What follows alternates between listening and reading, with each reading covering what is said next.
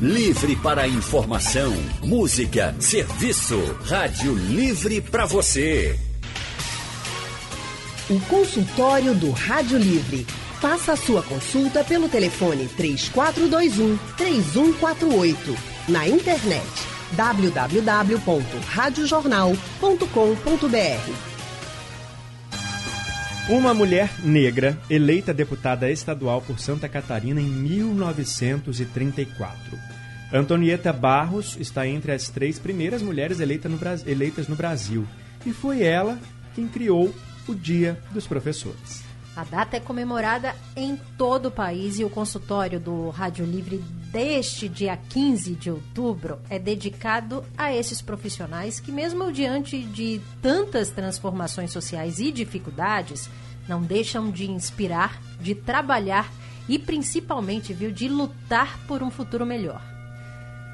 E que precisaram mais do que nunca se reinventar, né, nesse período de pandemia, para ensinar os alunos de casa, de um jeito todo diferente, pela internet, distante do contato físico, visual, que às vezes é tão importante. Nosso consultório de hoje vai homenagear esses profissionais e para conversar com a gente está a Luciana Maria Campos Fernandes Nascimento, que é professora há 19 anos, 16 deles na rede de ensino do Recife. Boa tarde para você, Luciana. Bem-vinda ao Rádio Livre. Boa tarde, Leandro. Boa tarde, Lilian. Boa tarde, ouvintes. É um prazer para mim estar aqui nesta data tão significativa que é o nosso dia, né? O dia dos professores. A honra é toda nossa, Luciana. Uma ótima tarde para você. Parabéns pela data, né? E também com a gente a doutora em letras, Rita Kramer. Boa tarde, Rita. Boa Seja bem-vinda. Boa tarde, Dinha. Boa tarde, Andro. Boa tarde, ouvintes e alunos e alunas, né? Porque sem, sem aluno a gente não existe. Então é um dia do, do, do professor e das professoras também e dos alunos que, que fazem o nosso trabalho fazer sentido. Muito obrigada pelo convite. E sem vocês, professores, não existiriam outros professores, não existiriam os jornalistas, os médicos, outros, os advogados. Outros profissionais, né, né, Leandro? Pois é, olha só como eles são importantíssimos, né? E a gente vive num país que não dá aquilo que realmente essa, essa, esse batalhão de profissionais merece. Né? E aqui hoje a gente está conversando sobre esse dia importante para reforçar que todos nós, é dever de todo mundo dar valor aos professores. Né? Começa pelo respeito, começa pelo, pelo olhar de admiração e pelas memórias. Né? A gente quer saber dos ouvintes o que, que vocês lembram dos professores de vocês. Tem algum professor que marcou a sua vida? Você quer mandar uma mensagem para ele aqui hoje? Quer contar uma história? Manda para a gente a sua mensagem pelo painel interativo ou liga para cá, nosso telefone vai estar aberto para você conversar com a gente nesse consultório especial de hoje. E a gente estava conversando justamente isso, né, Leandro? O quanto os professores marcam a vida da gente, né? A gente leva para a vida inteira. Eu tenho professores de infância, assim, que hoje eu lembro, a tia Vilma, quando eu paro e falo, ah... E a tia para sempre, É tia né? para sempre, é né? Então, dá até para chamar a, a, Luciana de tia Pode, também, Luciana? né, Luciana? Pode, Porque ela ensina os pequenininhos sim. aí de 5 anos, né? E como, hein? Tia Lu. Tia com muito carinho, tia Lu, exatamente. E hoje recebi muitas mensagens, disseram que estariam ouvindo o programa, né? Agradecer a eles que, como a doutora Rita falou, sem eles a gente não estaria exercendo essa profissão que escolhemos. Rita, é uma profissão tão linda, mas ao mesmo tempo um pouco tão desvalorizada, um pouco eu acho que é muita bondade a gente falar assim, porque ela é, acaba sendo desvalorizada. A questão salarial, questão de estrutura de trabalho também, muita coisa ainda precisa mudar, né, ser revista nesse contexto. Exatamente. É, hoje é um dia de comemoração, de homenagem, de a gente se lembrar das tias, né, da nossa infância, dessas tias que são a primeira é, ponte de alteridade que ultrapassa a nossa família, né? Quando a gente sai do seio da nossa família, quem é que a gente encontra como um lugar de alteridade, de referência, de identificação? São as tias da escola, né? Que a gente vai admirar, que a gente vai querer conquistar, que vão dar uma bronca na gente e a gente vai aprender muito. E, e dessas tias aos professores do ensino médio, né, aos professores das universidades, a gente precisa cada, cada vez mais também falar em valorização, principalmente né, num país em que essa profissão tem sido muito atacada. É importante a gente lembrar que os professores têm sido muito ameaçados, né? Tanto em, termo, em termos de categoria trabalhista mesmo, quanto também em relação à liberdade de expressão, né? O nosso direito de exercer aquilo que a gente estudou para fazer, aquilo que está nos documentos, né? Que guiam a nossa prática pedagógica, a nossa prática político-pedagógica, né? Que a gente sabe fazer tem sido cada vez mais questionado e os dispositivos tecnológicos também têm sido usados contra nós. Então, além dessa valorização né, mais objetiva que a gente pensa, olha, a gente precisa de salários melhores, a gente precisa de condição de trabalho melhor, a gente precisa também de um respeito enquanto lugar de saber. A gente sabe o que a gente está faz, fazendo, né? A gente não quer doutrinar, a gente quer ensinar a pensar e a transformar a sociedade, porque é nosso papel, né? E isso começa desde pequenininho, né, tia Luciana? Você trabalha com crianças de 5 anos, né? E aí como é que, que é esse trabalho... É de educação, de fazer pensar desde pequenininho. Cada fase tem aquela atividade adequada, né? É positivo. É, o trabalho de fazer pensar, ele precisa realmente acontecer desde pequenino. E uma das práticas da educação infantil são as rodas de conversa, onde lá se conversa realmente sobre diversos assuntos, tanto do dia a dia deles, quanto assuntos mesmos da escola, conteudistas. E a partir disso, eles vão desenvolvendo a capacidade de se expressar oralmente, de formular suas ideias e observar o que acontece ao redor dele, ele pertencendo a esse meio, o que acontece também com o outro e juntos construindo até ações para mudança de comportamento. Um exemplo bem prático que a gente tem é quando tem algum tipo de desavença na sala. Por exemplo, acontece muito com criança pequenininha. Professor, ele pegou meu lápis e ele bateu em mim. Aí a gente conversa a respeito disso no sentido de mostrar se aquela atitude for uma atitude positiva e que maneira a pessoa que teve o lápis resgatado, tomado, como ela poderia reivindicar isso sem usar diretamente o bater, por exemplo, que também é uma característica da idade por conta do não domínio emocional ainda. Eles estão em fase de desenvolvimento. E nesse processo de rodas de conversas, a gente vai conseguindo modificar esses comportamentos e outros também. Rita, é, a Tia Lu falou num ponto muito, muito importante, a questão do educar.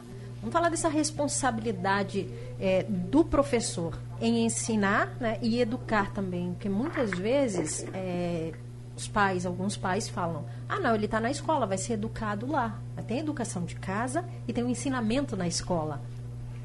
Essa, esse truísmo, né, eu diria assim, ele decorre de uma crença de que a gente pode separar é, o sujeito de uma talvez transferência de um conhecimento ou de um saber é, técnico, o que não é absolutamente verdade, né? Qualquer coisa que a gente faz no mundo está totalmente impregnada da nossa subjetividade, da nossa história, da nossa vivência. Então, quando o professor ele faz isso, ele faz, é, ele realiza o ato de ensinar, na hora que ele está ensinando, digamos, vai, um professor de matemática, ele está ensinando sobre é, é, o cálculo de uma matriz ainda ali naquela coisa que parece tão objetiva, tão específica, tão técnica, ele está impregnando a linguagem dele, a interação dele, da vivência dele, da visão de mundo dele. E existe o quê? Uma troca.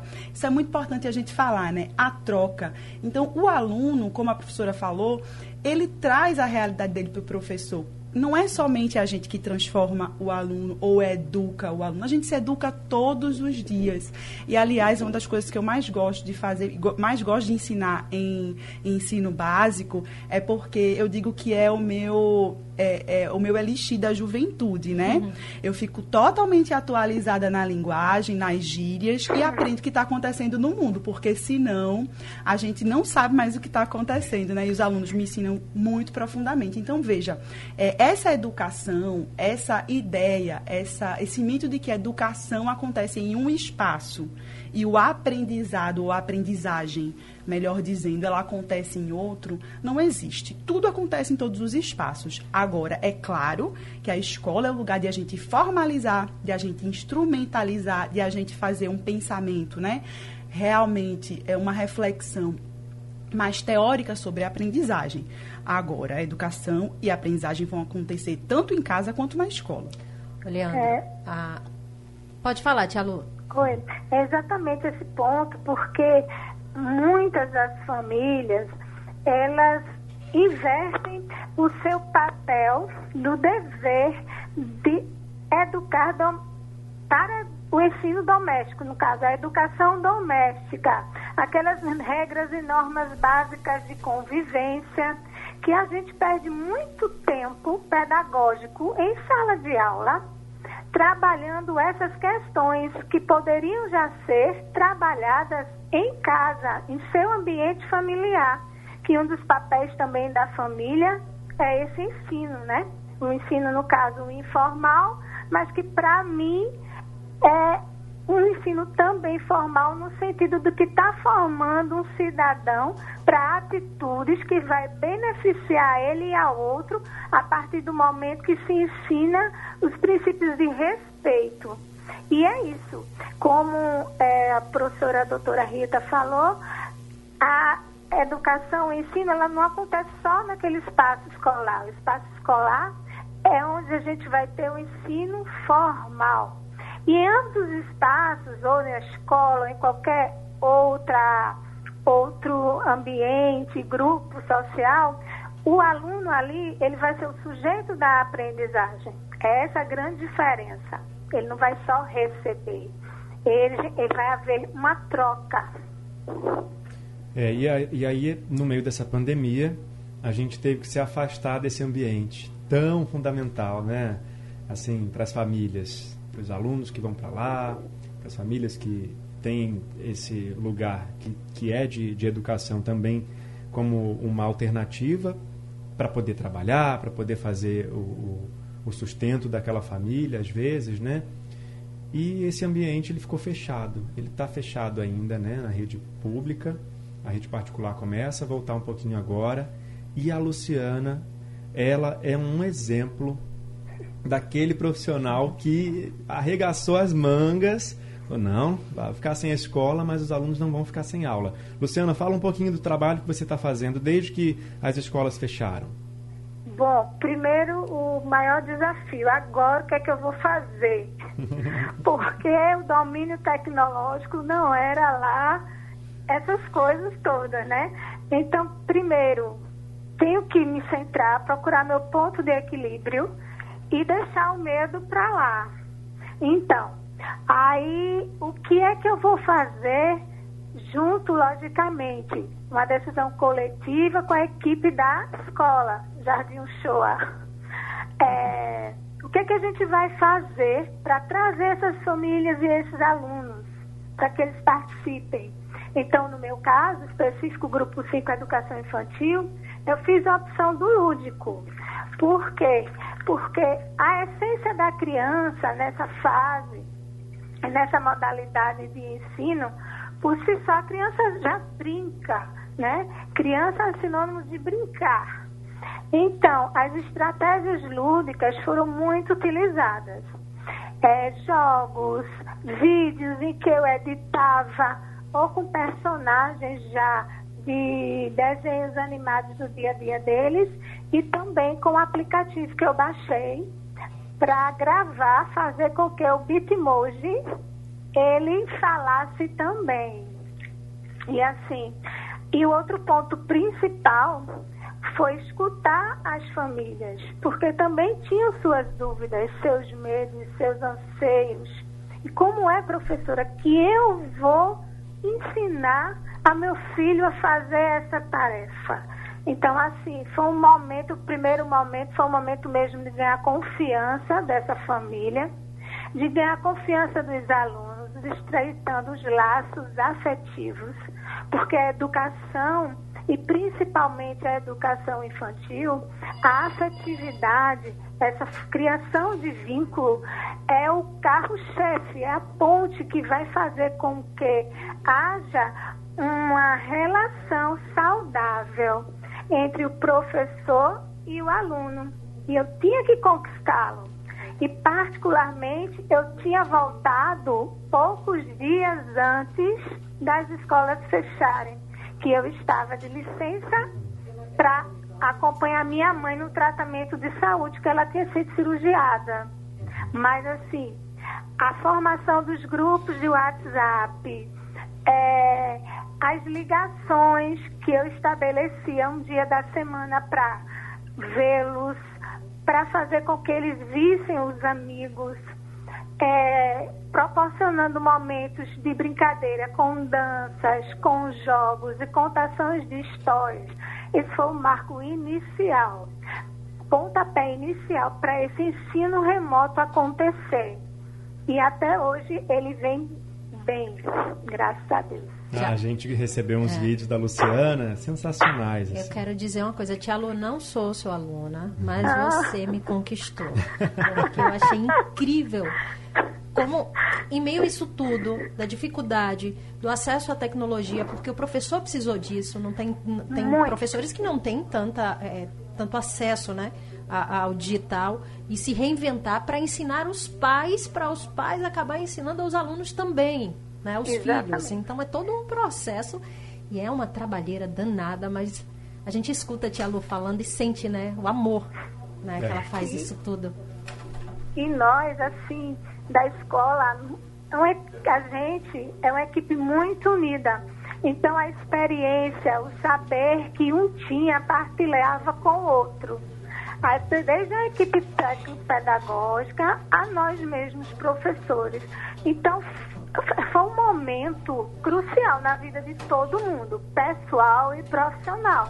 E a gente só tinha dois caminhos: ou se desesperar e não fazer nada, ou dar as mãos virtualmente e agir, para que essas crianças não ficassem com perda de aprendizagem.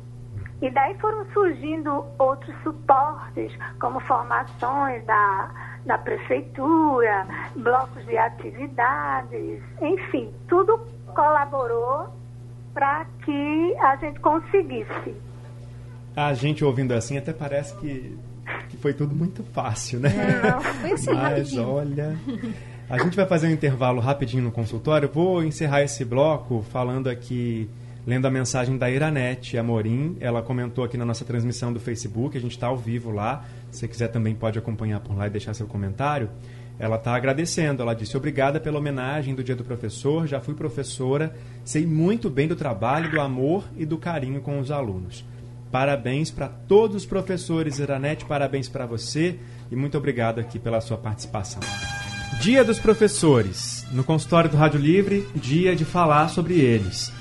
A gente está conversando hoje com as professoras Rita Kramer, que é doutora em letras, e também a Luciana, que é professora há 19 anos, 16 deles na rede de ensino do Recife, trabalha com crianças, já contou uma parte da história dela pra gente a gente está pedindo para os ouvintes mandarem as mensagens, está chegando. No painel interativo, o Dão de Moreno disse que ele lembra da professora Dona Zita. Antes de começar as aulas, ela cantava hino e fazia oração de São Francisco. Né? Eu também tinha uma professora que sempre fazia uma oração antes de começar a aula, a professora Selma, Selminha, tia Selminha. A minha eu já falei, tia Vilma, né? Tia Vilma eterna. Carrego comigo. Tem ouvinte na linha, viu, para participar com a gente, Barreto, de Socorro, lá de Jaboatão. Oi, Barreto, boa tarde. É, boa tarde a todos. Antes de falar da professora aí, eu queria fazer aí um elogio ao pessoal que saiu aí nessa pandemia, destaca aí na TV Jornal, passando a mensagem com clareza, sem enfeitar o pavão. foi Isa Maria, Juliana Oliveira e Lília Fonseca. Essas três passaram as, as, é, as informações sem provocar pânico à sociedade, entendeu? É, Obrigado. Eu me lembro da professora. Lilian tá feliz aqui, ó. Tô feliz, Barreto. Muito obrigada. Você tá falando com ela, com a Lília Fonseca. eu, eu sei.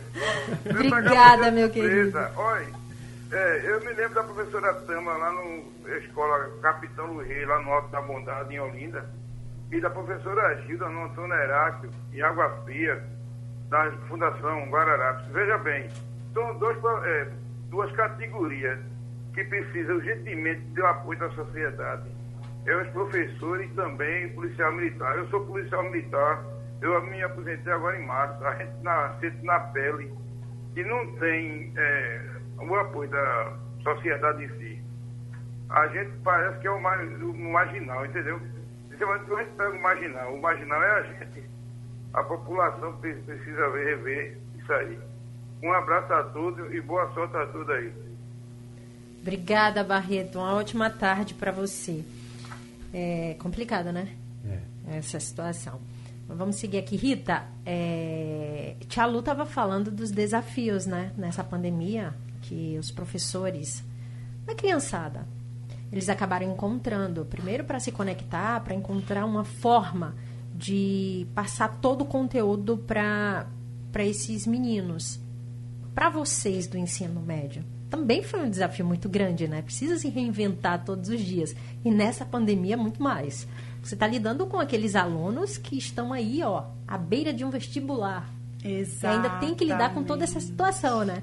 Exatamente, né? Aí existiu uma dupla ansiedade, né? Porque a gente já vive com um calendário apertadíssimo, com uma lista de assuntos, conteúdos muito extensa para resolver naqueles anos, não é?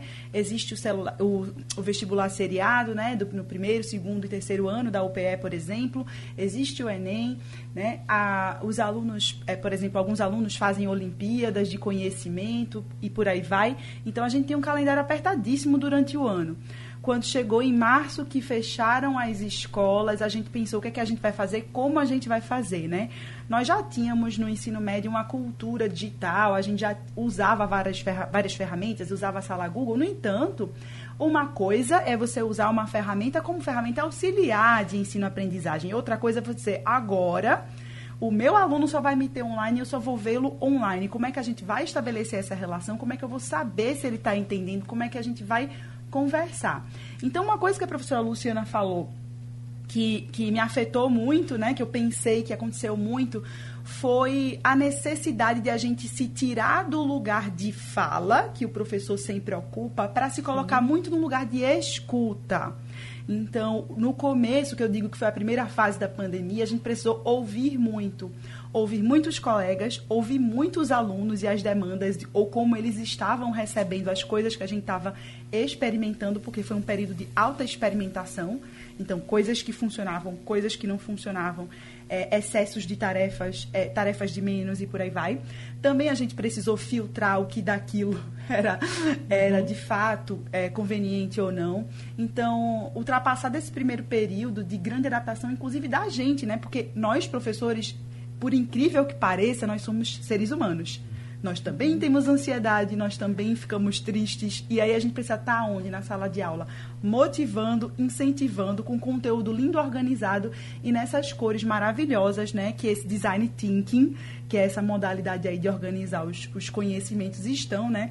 É, colocando para a gente criar, né? Então a gente teve que como, como as pessoas costumam dizer, se reinventar e acumular funções que não são nossas. Também. A gente se tornou editor de conteúdo, a gente se tornou é, digital influencer, youtuber, apresentador, né? A gente se tornou várias coisas da para as quais dia, a, né? isso, para as quais a gente não foi formado, né? A, essa intimidade com a câmera e com o microfone que vocês têm, que é maravilhoso vocês falando, a gente ficava numa paranoia incrível, minha gente. Eu gravava uma videoaula, eu passava o dia inteiro para gravar uma videoaula de cinco minutos e editar, porque eu ficava fazendo caras e bocas, eu errava, voltava, não sei o quê.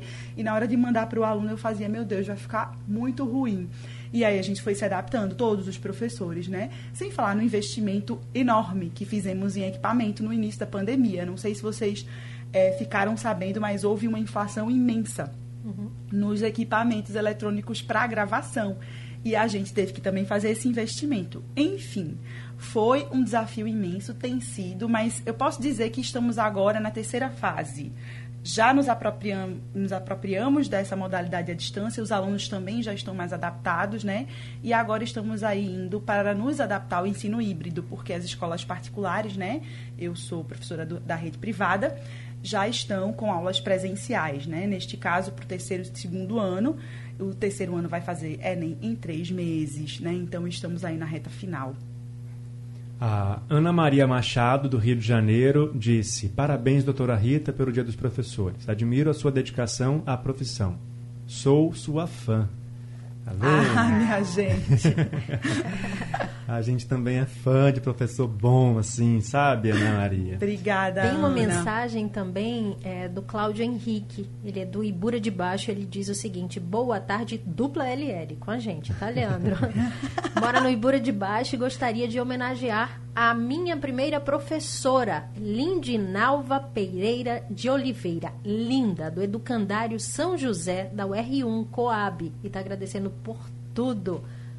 Bela homenagem aí do Cláudio Legal. Henrique, professora linda. E deixa eu já aproveitar também para homenagear uma professora que eu tenho um carinho imenso, que é minha irmã, Carla Fonseca, que me inspira todos os dias está ouvindo a gente nesse momento lá de Sergipe, então dizer que eu tenho um orgulho enorme da profissão que ela escolheu, uma das, né, que é ser professora, dos pequenininhos também, e agora está ensinando as filhas em casa por causa dessa pandemia, então parabenizar, né, também pelo Muito dia, legal. dizer que eu sou apaixonada por ela. Ai, que lindo. Eu Deixa eu aproveitar então, Vai. posso parabenizar minha mãe? Minha mãe é professora do ensino infantil também e trabalhou com crianças especiais durante 25 anos na escola Ulisses Pernambucano. Foi lá que eu aprendi a ter amor pela profissão. Né? Minha mãe trabalhava com crianças de 0 a 2 anos, é, estimulando essas crianças a superar suas dificuldades e a, a ser mais autônomas né, na vida. E foi assim que eu me apaixonei pela profissão desde pequena. Eu disse, mãe, eu quero ser professora.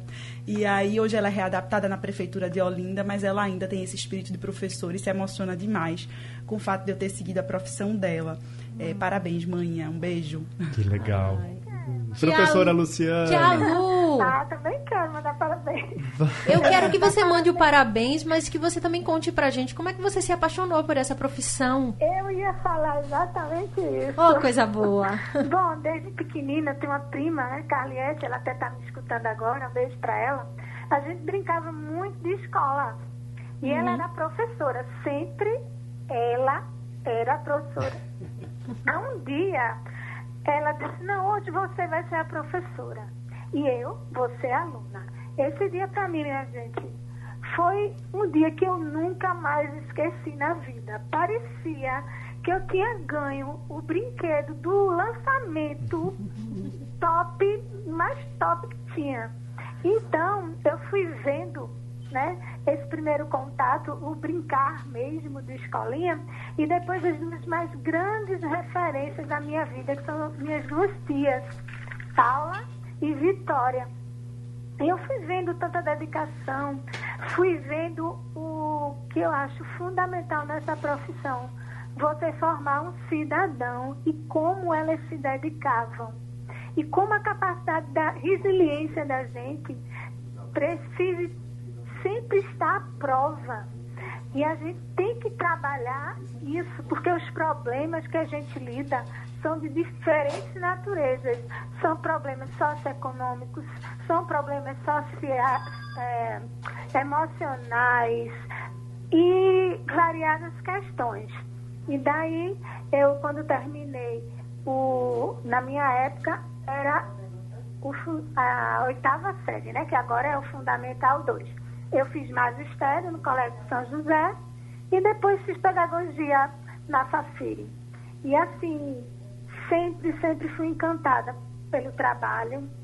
É, e minha, minha, minha alma, que eu digo assim, minha identidade está na educação infantil e esses anos iniciais que o, onde começa o processo de alfabetização da criança.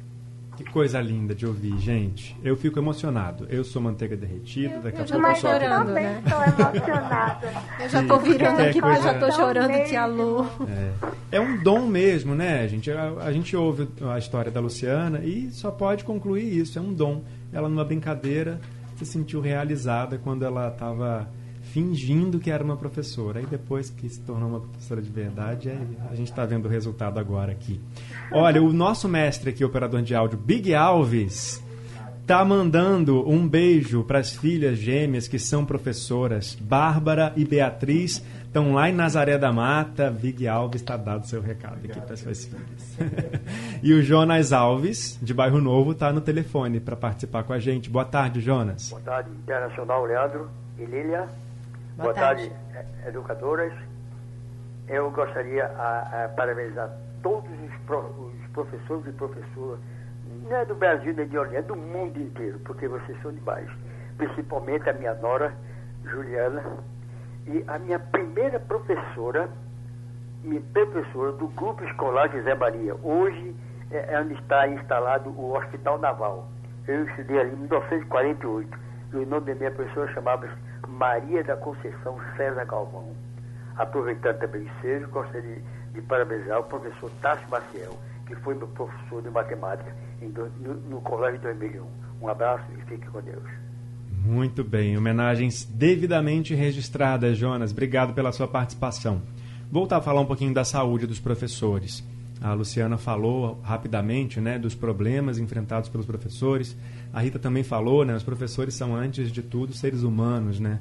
Ah, antigamente tinha muito problema de saúde relacionado a movimento repetitivo, né, o quadro que era giz no, no quadro negro, né? As escolas ah, Brasil afora ainda tem muito isso, mas hoje em dia, somado a isso, existem outros problemas emocionais também, né? A síndrome do pânico, às vezes, também está relacionada aos profissionais de educação e por causa de uma realidade muito triste, que é a violência contra os professores, né, Rita? Sim. É, além da violência contra os professores, aquilo que eu falei no início da entrevista sobre essa vigilância é, excessiva sobre o nosso trabalho e essa alta responsabilidade que temos de fato de formar pessoas, né? E, de, e desse lugar de fala que temos. Além disso, é importante dizer que apesar de ser professor ser de fato uma missão, ser um dom de muitas pessoas, é, isso é, antes de tudo, um trabalho, não é? E, e como um trabalho, isso merece ser respeitado de modo é, institucional, Prático. prático. Ou seja, é, coisas como acúmulo de carga horária e superação de dificuldades por meio da criatividade são muito legais de a gente observar e de a gente valorizar. Mas isso não pode esconder a causa do problema, que é a desvalorização da hora aula do professor, né? O cumprimento de uma carga horária inadequada para a quantidade de atividades que o professor precisa desempenhar dentro do espaço escolar, por exemplo, preparar a aula, corrigir atividades, atender alunos. Então, o que, que acontece no final das contas? O professor acaba acumulando uma carga horária excedente para fazer no horário extra, né, carga horária pela qual ele não recebe, e aí vai acontecer uma série de problemas de saúde, né? A estafa mental, é, crises de pânico, de ansiedade, porque também é uma área muito instável, não é? Se você não é concursado, por exemplo, a concorrência no mercado de trabalho é muito alta, né? Os professores têm medo de serem é, é, substituídos, de não estarem fazendo bom trabalho e por aí vai. Todas as questões que afetam as outras profissões também afetam os professores. Mas para ter um trabalho suficiente para a sua sobrevivência e sustento, muitas vezes os professores têm que acumular três trabalhos e dar 12 horas por, de aula por dia, por exemplo. Ontem um amigo meu disse, ah, eu dei 14, au- é, 14 aulas ontem com máscara dentro de uma sala de aula. Então, é, pensem se isso de fato é uma coisa ou pode ser uma coisa saudável é, para alguém que, que né, dá aula. Que horas essa pessoa vai descansar? Se essa pessoa pessoa ainda precisa elaborar a prova, corrigir material e tudo mais. Então, de modo que é, é interessante que a gente discuta um plano de cargo e de carreiras, né? É, é, artifícios de fato é, públicos, né? É, legislativos que garantam ao professor né, um número de horas que de fato represente o que ele trabalha, né? O que ele trabalha na preparação, na execução e na avaliação que envolve, né? Realmente o trabalho de ser professor. Isso eu acho que é uma luta que a gente precisa manter, olhar e a sociedade precisa ver, né? Uma outra coisa que aconteceu nessa pandemia, gente, que eu acho importante a gente falar, é que muitos pais, eu, eu ouvi muito falar de grupos, não aconteceu isso no, é, na minha realidade, mas eu ouvi muitos, é, ouvi falar é, que pessoas estavam dizendo assim, ah, meu, meu filho, principalmente no ensino infantil, está tendo só três horas de aula por semana, mas esse professor não está trabalhando, só que para um professor produzir um vídeo de 30 minutos, um professor, é, ele precisa pesquisar, preparar, editar, etc, etc. Não foi o nosso caso, mas, enfim, houve em escolas de ensino infantil, principalmente, esse tipo de queixa e de reclamação de pais, de colegas e tudo mais. Então é importante que a sociedade entenda que o nosso trabalho ele não acontece só em sala de aula. Ele acontece antes, depois, durante e às vezes a gente está no WhatsApp conversando com um aluno. Eu tenho vários alunos que mandam mensagem para mim para falar sobre crises amorosas, é, alunos que escrevem para mim para dizer sobre crises profissionais. Professora, estou pensando em fazer faculdade na Unicamp, o que é que você acha? Então a gente acaba tendo responsa, outros né? papéis, né? né? que, que, que, também pesam emocionalmente, porque é muita responsabilidade a gente ser esse tipo de pessoa na vida de, de alguém, né? A gente acha lindo, né? Mas não dá para romantizar também. Tem, tem que botar o pé no chão para também ter olhos para ver essa, esse outro lado, né, dessa realidade vivida pelos professores. Que é, acaba também, né, né, Tia Lu, criando esse vínculo muito próximo com o aluno. O aluno faz parte da sua família, praticamente, né? Verdade. É muito pertinente o que a professora doutora Rita falou. Faz necessário políticas públicas de valorização do profissional.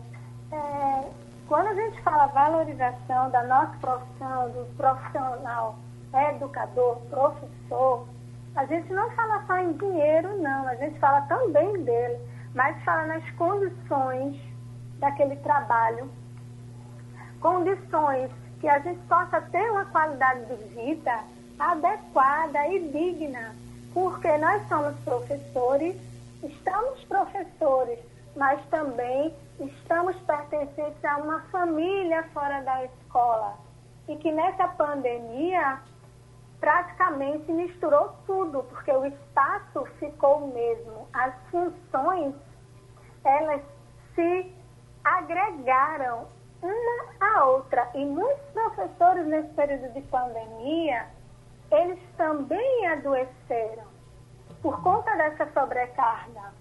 A fazeres domésticos, uma extensa carga horária, porque aqueles que trabalhavam presencialmente, três horários, por exemplo, eu conheço várias, eles também continuaram trabalhando esses três horários de forma remota.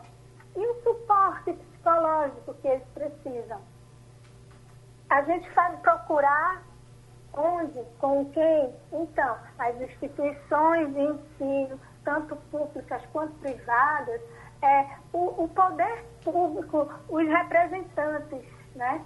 É, aqueles que fazem, é, pensam em políticas educacionais, precisam pensar nesse aspecto do bem-estar do professor, para que o resto do processo ele flua, porque eu estando bem, eu vou trabalhar bem, na é verdade. É, e é importantíssimo que todo mundo saiba disso, porque é da população que vem a cobrança de quem toma as decisões, né? Então, uhum. é por isso que a gente abriu também esse espaço para que professores, professoras falassem sobre tudo que eles vivem dores e sabores da profissão, né? Mas nosso tempo acabou. Oh. Infelizmente. Ai, Queria conversar mais também. Por favor, deixa eu agradecer a minha mãe, que ela foi a minha grande incentivadora. Eu falei de um montão de gente, falei dela. Então, mãe, beijo pra senhora, te amo. Meus alunos todos, amo todo mundo, os colegas de trabalho. E, gente, muito obrigada mesmo de coração por essa oportunidade, tá? Imagina. Doutora Rita, Obrigada, Lu. Foi um prazer conhecê-la mesmo pela voz. Muito obrigada pela, pela parceria, pelo companheirismo aqui. Vou a, a, agradecer também aos meus alunos, aos meus colegas de trabalho que me incentivam demais e me inspiram. Muito obrigada mesmo. E obrigada a meus gestores que me dão o maior apoio também para realizar meu trabalho. Tia Lu e Rita, todo o nosso carinho, nosso respeito, né, Leandro? Com Parabenizando certeza. pelo dia de vocês. Obrigada, obrigada. Palmas pra gente, para todos os professores. E aplausos para todos os professores, guerreiros, profissionais incansáveis é. também aí.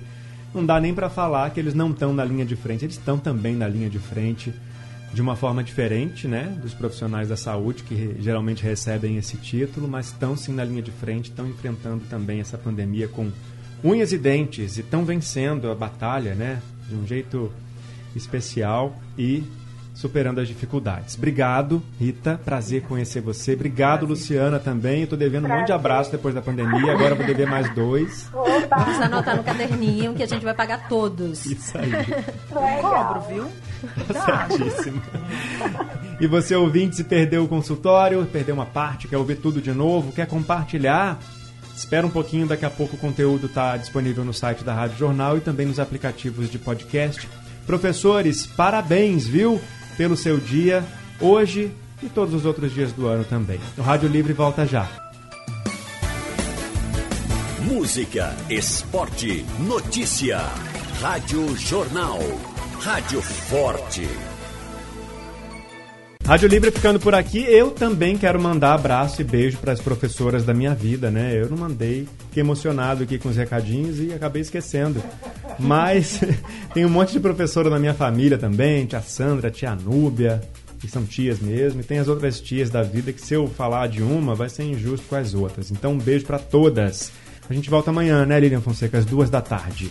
Até lá, boa tarde para você. Uma ótima tarde, Leandro. Até lá. A produção do Rádio Livre é de Gabriela Bento, no site da Rádio Jornal Isis Lima e Urineri, trabalhos técnicos de Big Alves e Edilson Lima, editora executiva de Ana Moura. A direção de jornalismo é de Mônica Carvalho.